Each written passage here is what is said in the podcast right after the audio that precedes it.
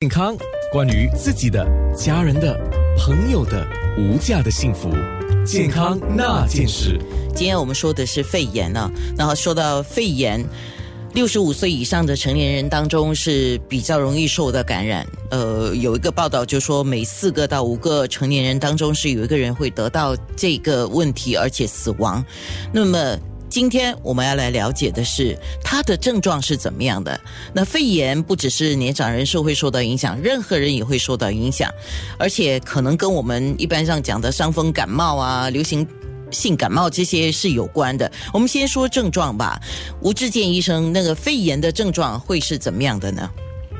这肺炎有很多症状，这些包括你的呼吸速度速率会超过每分钟二十，你的心跳。心率会超过每分钟九十，你会发高烧，呃，有些病人会头痛，呃，身体疼痛、肌肉酸痛，呼吸的时候胸部疼痛，呼吸困难，有比较呃浓浓性的痰，而且呃严重的时候可能会血压会变成，血压会降落，嘴唇呢舌头可能会发紫，因为你缺氧。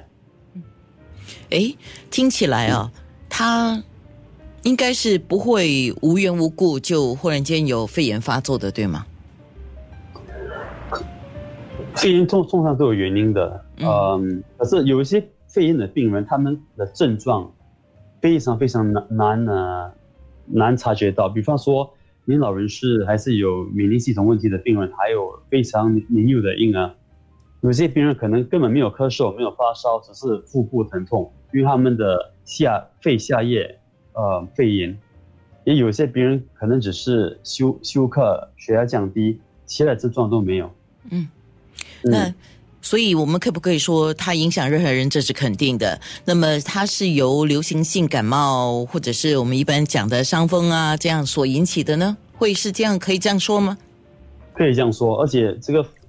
肺肺炎的，呃，可以讲说，而且这个是就呃，就像你刚才说的，二十八性的呃死亡原因是因为肺炎。可是，假如你拿那六十五岁以上的病人来讲，他们二十五八线的死亡原因是因为肺炎，所以每年大概平均有三千到三千七百五十位新加坡人，呃，死于肺炎。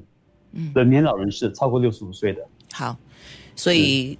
讲到这里的话，你可不可以再提醒我们，造成肺炎的危险的因素是什么？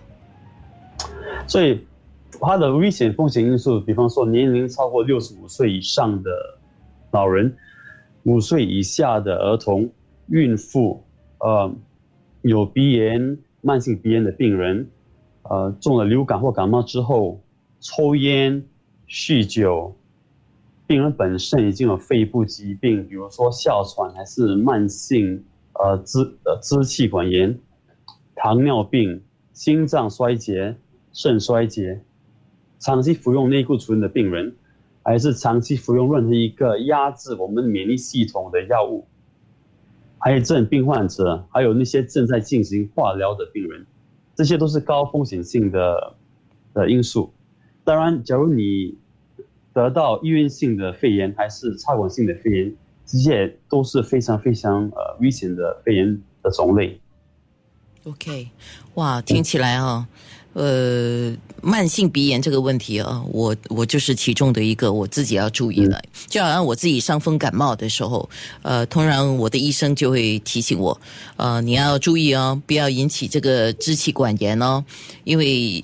这个问题一发作的话就比较麻烦，所以我现在还多担心一样，就小心不要引起肺炎，对吗？